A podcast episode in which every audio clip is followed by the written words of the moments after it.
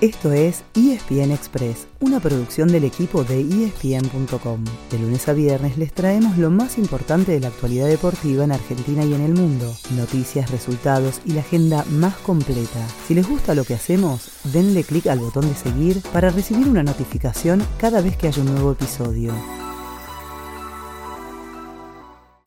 Vecchio, un rebote le queda para Romero.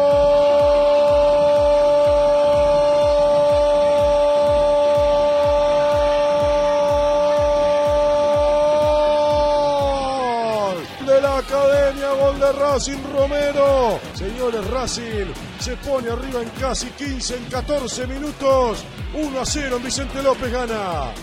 La liga profesional sigue muy pero muy apretada. Entre los que jugaron el fin de semana por la fecha 20, Racing y River sumaron de a 3. La academia superó a Platense, mientras que el Millonario le ganó el clásico a San Lorenzo, en ambos casos por 1 a 0.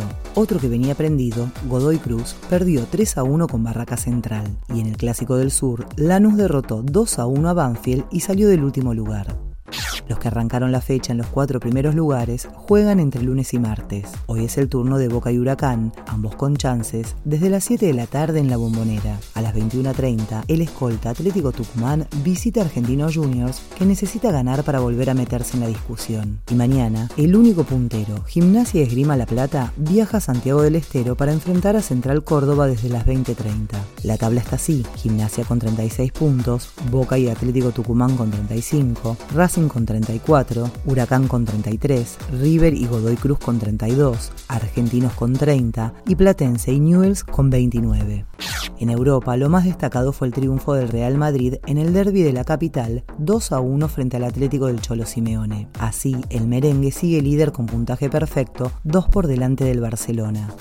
Lionel, Lionel, perfecto para Neymar, Messi en pos de la devolución, Neymar, Neymar, Lionel, golazo. ¡Gol!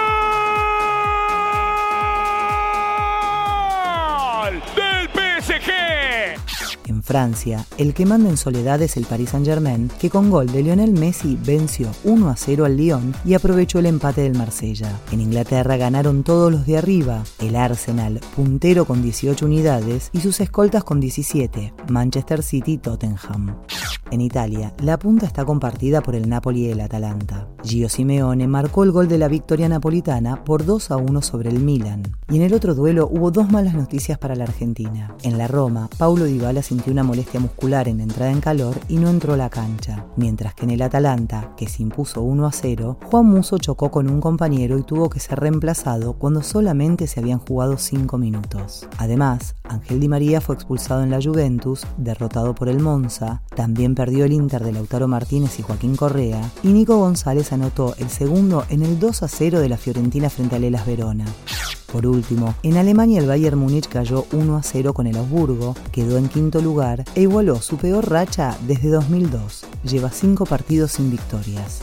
En el Rugby Championship, los Pumas reaccionaron en el segundo tiempo, pero no les alcanzó y cayeron 36 a 20 frente a Sudáfrica en cancha independiente. La semana que viene cerrarán el torneo de visitantes frente al mismo rival. Matemáticamente, todavía tienen una ínfima chance de ser campeones. Los All Blacks y los Springboks tienen 14 puntos, 10 y Argentina 9. Pero tienen que suceder muchas cosas juntas. Que los Pumas derroten a los sudafricanos en su tierra por más de 50 puntos de diferencia, que los Wallabies le ganen a los neozelandeses por pocos puntos y encima, sin que ninguno sume punto bonus. ¿Cuántas veces dije puntos?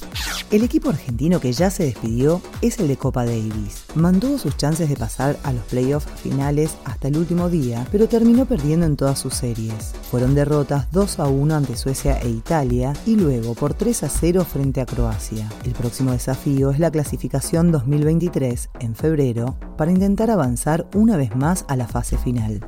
Ese fue el final del episodio de hoy. De lunes a viernes, al comenzar el día, les contamos lo que pasó y lo que se viene en el mundo del deporte. Los esperamos en el próximo episodio con mucho más ESPN Express.